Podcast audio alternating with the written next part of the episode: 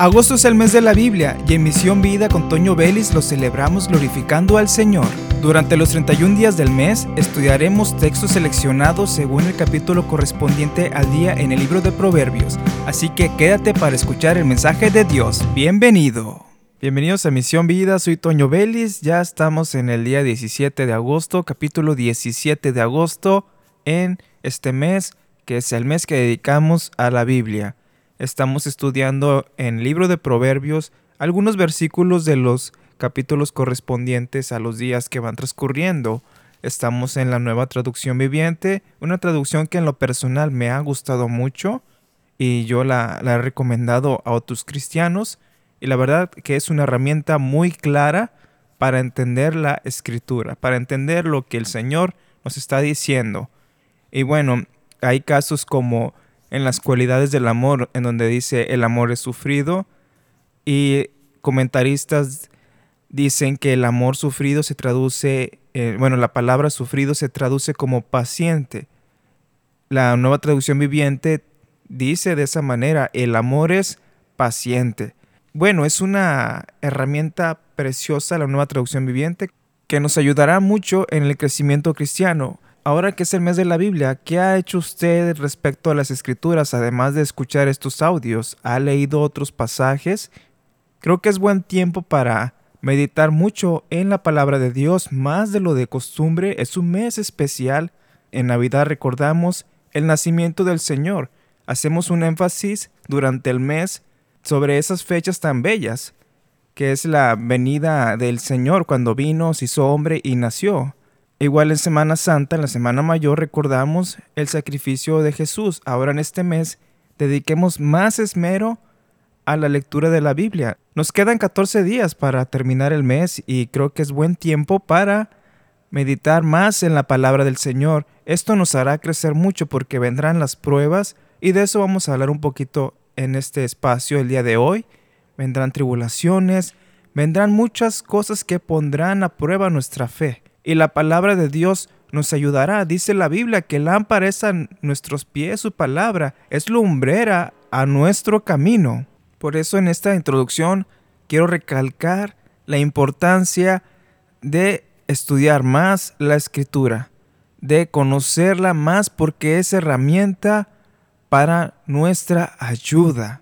Usted ve en los edificios que hay un anuncio que dice rómpase en caso de incendio y hay una manguera para apagar un fuego. Bueno, ahora con la escritura también es para usar en caso de emergencia. La palabra de Dios nos dice que Jesús fue tentado por el enemigo, pero el Señor le respondió con la palabra.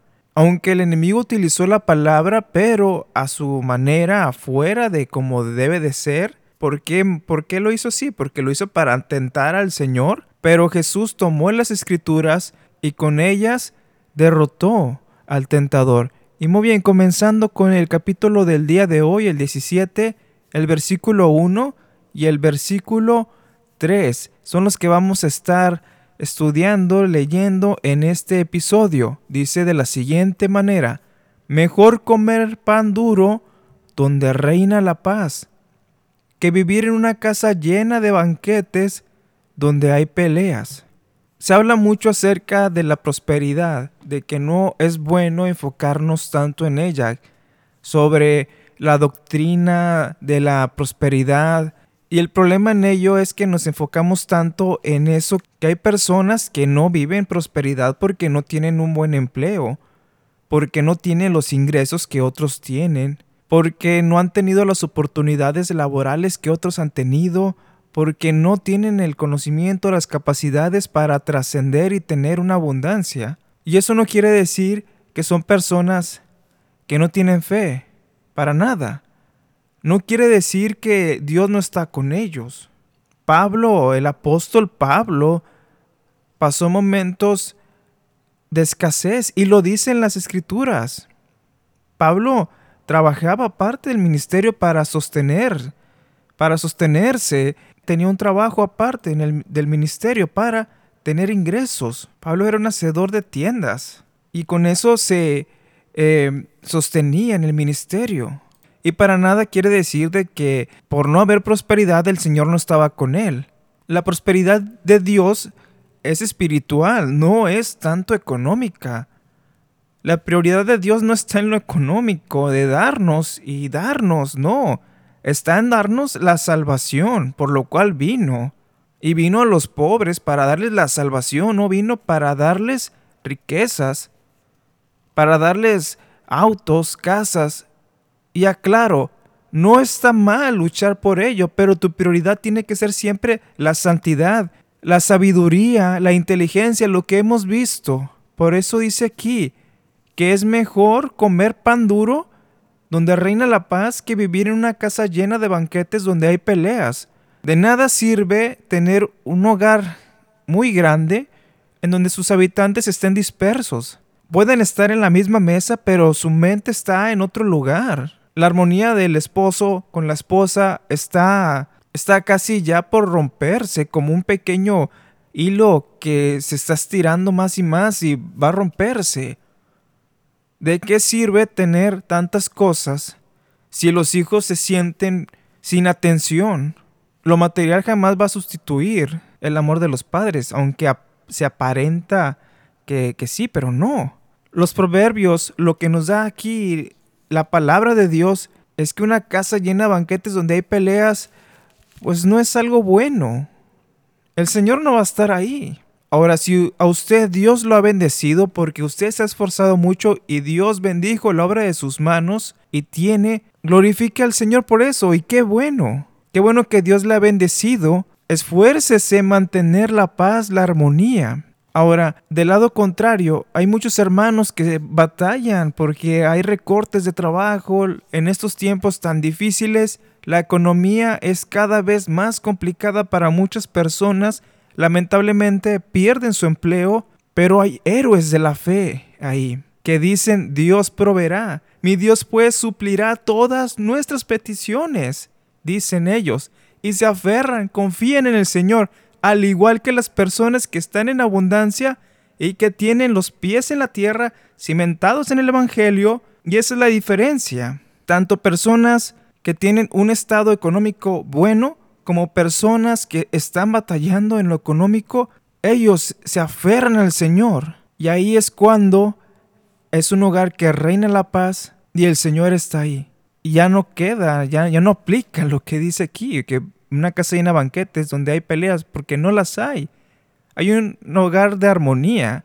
Por lo tanto, esas personas que, que son bendecidas bendicen a los demás. La bendición de Dios viene nos llena y nos da para extender nuestro brazo y dar a los que necesitan. Ahí está la bendición de Dios. Y ese es el hogar, ese es el lugar que me gustaría que usted viviera. Y espero que esté viviendo en un hogar con armonía, donde no haya peleas, sino que la paz de Dios está ahí. Y bendiga, glorifique a Dios y tenga un corazón agradecido, porque hay personas que con tan poco tienen agradecimiento. Y hemos hablado sobre ser agradecidos en otro capítulo, porque el ser agradecidos mantiene nuestra mente con el Señor, en las cosas del Señor. Y el versículo 3 dice, el fuego prueba la pureza del oro y de la plata, pero el Señor prueba el corazón. Cuando el oro es purificado, pasa por fuego todas las impurezas se van, porque el fuego purifica. A veces nuestra vida pasa por pruebas que purifican nuestra vida. Pasamos por fuego, por cosas que nos duelen, pero que nos van moldeando. Dice un canto, gracias al Señor por las pruebas que el mundo da, pues por ellas yo creceré, pues mi guía eres tú. Por eso usted dé el control de lo que pasa al Señor, como dice este coro. Y el Señor en esto quita toda impureza que hay en nuestro corazón y usted se da cuenta que cuando esté pasando la prueba y esté aplicando lo que hemos visto en Proverbios y en demás textos bíblicos, va a notar usted el cambio en su vida, va a notar cómo el Señor va purificando su corazón, va quitando esa arrogancia que hay y ahora hay humildad, va quitando esa dependencia a usted porque usted se humilló al Señor y ahora hay una total dependencia a Dios. Así que en los tiempos difíciles, recuerde, tenga en mente, antes de comenzar a reclamarle al Señor, Señor, ¿qué me quieres enseñar? ¿O qué quieres tratar conmigo en esto? ¿Vas a refinar mi fe? ¿Purificar mi corazón? ¿Hay algo malo? Medite en eso. Tal vez al momento de que usted se comenzó a desesperar, iba a perder los estribos, decir alguna mala palabra, herir a alguien, pero se detiene y deja que Dios cambie su vida. Es importante dejarse moldear por el Señor porque depende mucho aquí su eternidad. Es mejor dejar que el Señor moldee nuestra vida. ¿Y sabe por qué? Porque Él nos ama y nos corrige. El Padre que ama a su Hijo lo corrige. Dios es nuestro Padre y nos hemos entregado a Él y por lo tanto Él nos corrige si estamos mal. La corrección de Dios es por amor, no es para destruirnos. Aparentemente a veces pareciera que sí, pero no. Job perdió todo. Solo le quedaron unos amigos que lo acusaban y una esposa que quería que él se dejara morir reclamando al Señor. Y yo sé que es difícil reaccionar así porque yo no he estado en los zapatos de ustedes y ustedes no han estado en mis zapatos. Pero el Señor nos moldea a todos y a todos nos ama por igual y a todos nos corrige en algún momento de la vida. Porque hay propósitos para nosotros. Y cuando el Señor te llama, agradece que te está llamando y no te está dejando, como dice en la palabra, fueron entregados a sus pasiones, sino que nos trae. Y agradezca a Dios de que lo ha traído y lo ha disciplinado, lo ha pasado por fuego, lo ha quebrado, lo ha humillado, lo ha destruido como vaso de barro para formarlo otra vez. Agradezca a Dios porque ahí vemos su misericordia y su amor para con nosotros. Entonces, ya pasando el tiempo y viene la prueba también, demuestre que su fe es auténtica. Demuestre que confía en el Señor por más duro que sea. Diga, Señor, ayúdame, yo confío en ti. Si me vas a pasar por fuego, no me dejes. No se haga como quiera, como dice el Señor, sino que se haga tu voluntad. En ello amamos y mostramos la confianza en el Señor. Y así terminamos el episodio del día de hoy. Soy Toño Vélez, esto es Misión Vida. Comparte este audio a sus contactos y a sus amigos y esté al pendiente para el día de mañana, 18 de agosto, para continuar con el libro de Proverbios. Bendiciones a todos.